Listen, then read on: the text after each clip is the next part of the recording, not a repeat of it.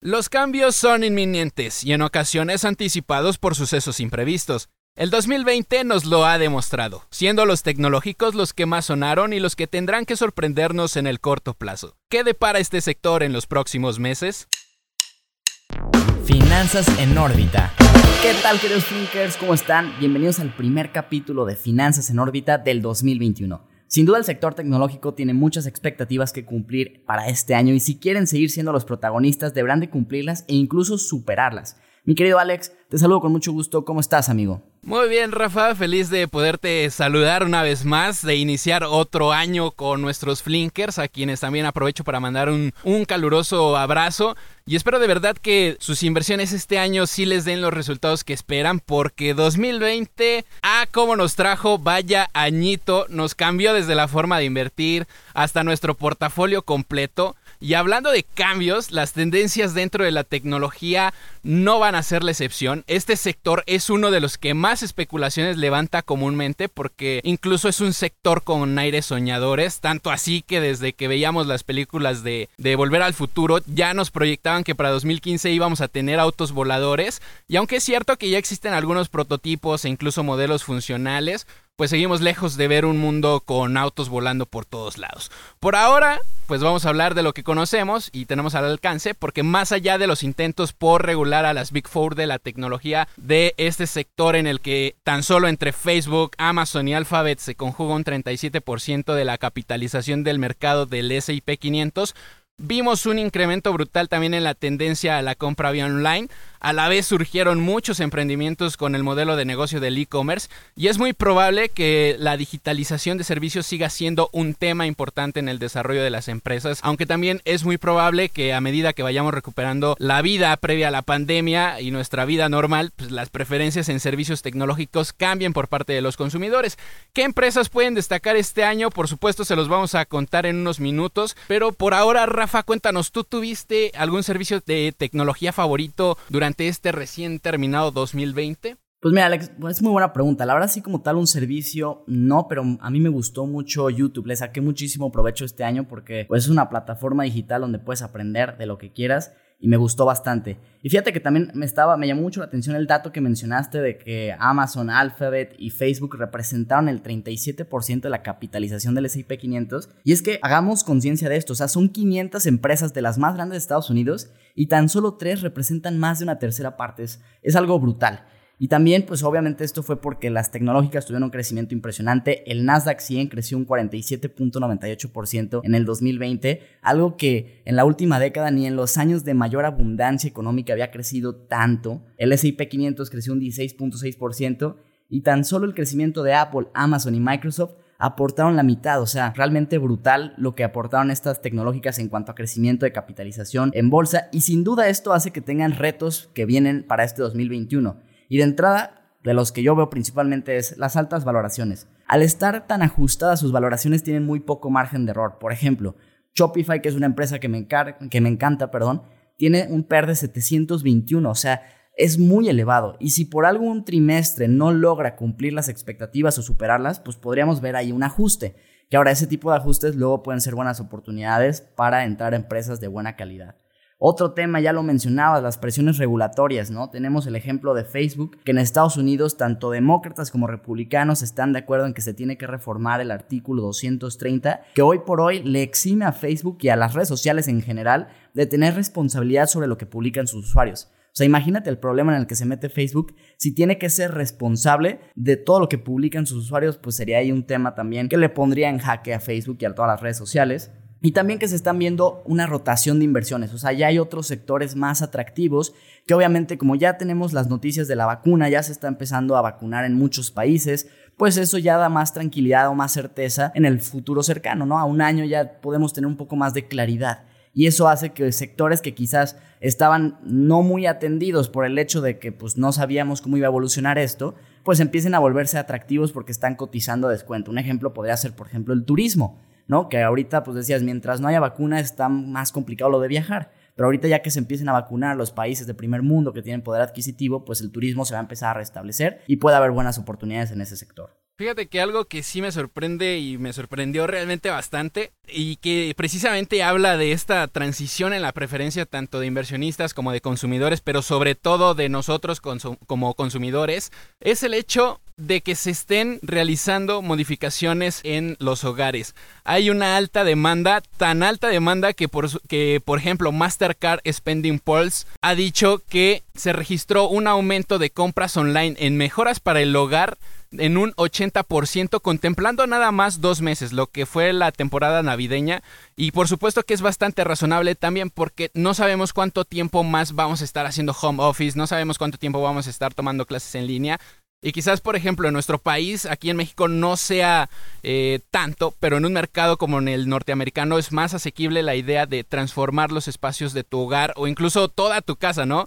Y, pesar, y pasar, perdón, de una vivienda común a una vivienda inteligente. Y eso a la vez también habla del despertar que tienen ciertas generaciones al respecto durante este último año y que quieren mejorar su calidad de vida a través de la tecnología. Por lo cual, se me hace un dato bastante interesante. De hecho, esta es una empresa que fue de las que más rindió en esta semana, pero vamos a estar platicando de eso más adelante.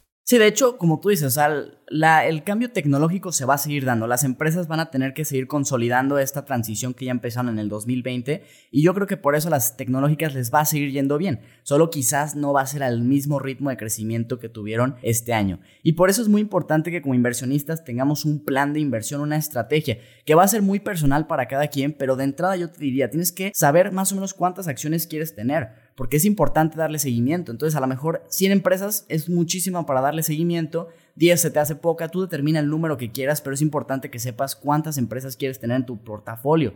También saber qué tanta exposición quieres tener a distintos sectores, economías o a una misma acción. ¿Sabes qué? Yo no quiero pasar más del 40% en una sola acción. Y es válido, pero tienes que establecer estos parámetros para que tú en el 2021 con los cambios que vayan dándose en la bolsa puedas ir tomando beneficios, pero sin salirte de tus plan, de tu estrategia, que es lo que a largo plazo pues te va a dar buen rendimiento. Y también saber si vas a irte por el largo plazo o por el corto, porque es válido. Puedes decidir una estrategia de inversión de tomar ganancias en el corto plazo, pero van a ser distintas las empresas que compres si prefieres el largo plazo o el corto y lo tienes que tener muy claro. Ahora sí, definitivamente va a haber muchas tecnológicas a las que les vaya bien en este 2021 y de hecho pues, yo creo que son tantas las que les puede ir bastante bien que no podríamos hablar de todas en un solo capítulo, pero algunas de las principales en las que coinciden los analistas de Wall Street, una de ellas es Proofpoint Inc., que se dice que pudiera tener una alza promedio de 25.93, es una empresa de ciberseguridad y es que a medida que las empresas se sigan digitalizando, pues van a necesitar mayor protección para toda esa información digital que van a tener en las nubes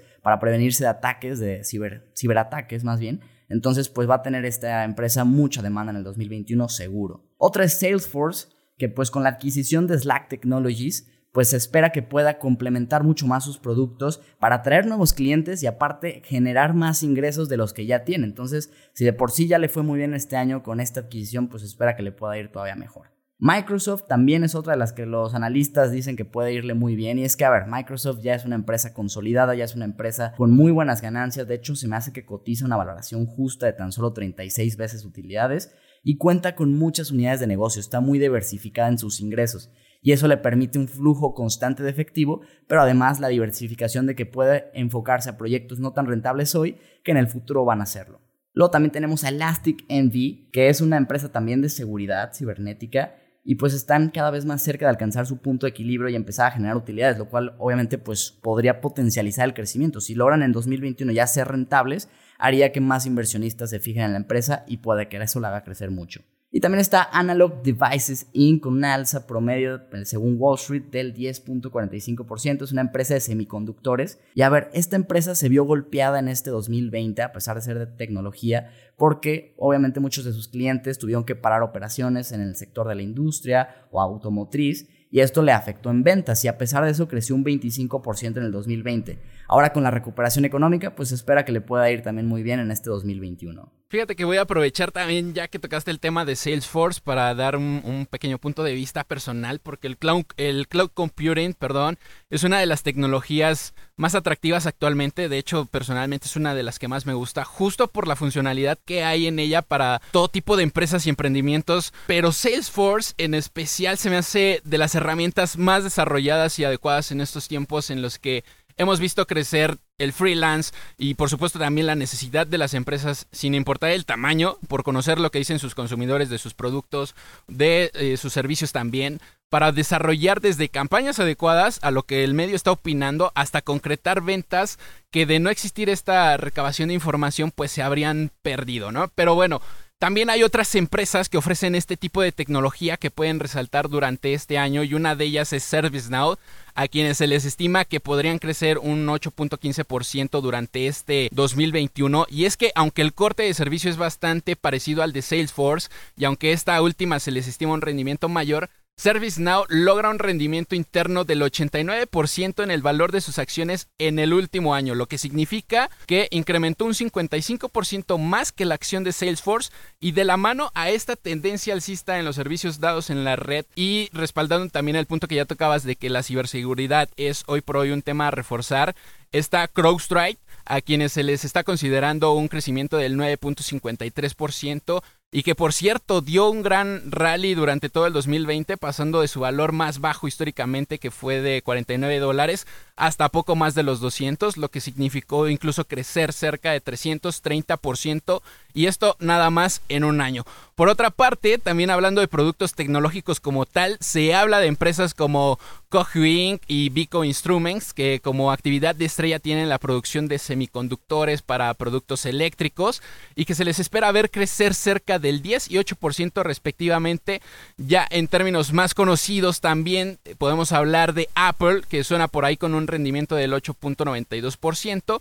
Pero ya sabemos, este es más casi por tradición porque sabemos que después de sus presentaciones anuales sus acciones eh, bajan porque la gente no se convence del producto, pero después sí se incrementan sus ventas y aunque todos nos quejamos de que nada cambia con sus iPhone y sus productos, ahora con la tecnología 5G que incluyeron, pues vamos a ver qué tal les va en este 2021. Aunque ciertamente, pues bueno, ya es una formulita que se saben y que no muy fácilmente van a soltar.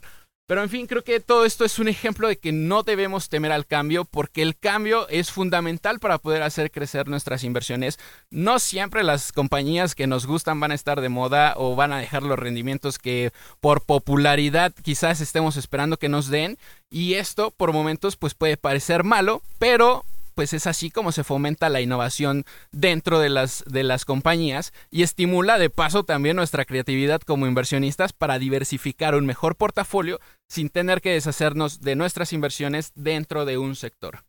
Y bueno, ahora sí pasamos a nuestra sección de ganadores y perdedores de la semana en el S&P 500. Entre los perdedores tenemos a Limited Brand Inc., que cayó un 5.1%. Esta empresa es dueña de marcas como Victoria's Secret o Param Body y seguramente simplemente es un reajuste de los portafolios de los inversionistas, por lo que cayó la empresa. También tenemos a Cabot Oil and Gas Corporation, que cayó un 5.18%. Y el Departamento de Energía de Estados Unidos dio a conocer los inventarios de gas natural del país y fueron menos de los esperados. Aunado a esto, el precio del gas cayó, por lo tanto, pues la acción también cae.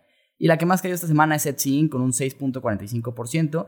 Este e-commerce que se dedica a artesanías y productos hechos a manos, pues los inversionistas temen que con la vuelta a la normalidad poco a poco con la vacuna, las personas dejen de producir estos productos que venden a través del e-commerce y por lo tanto el volumen de ventas caiga.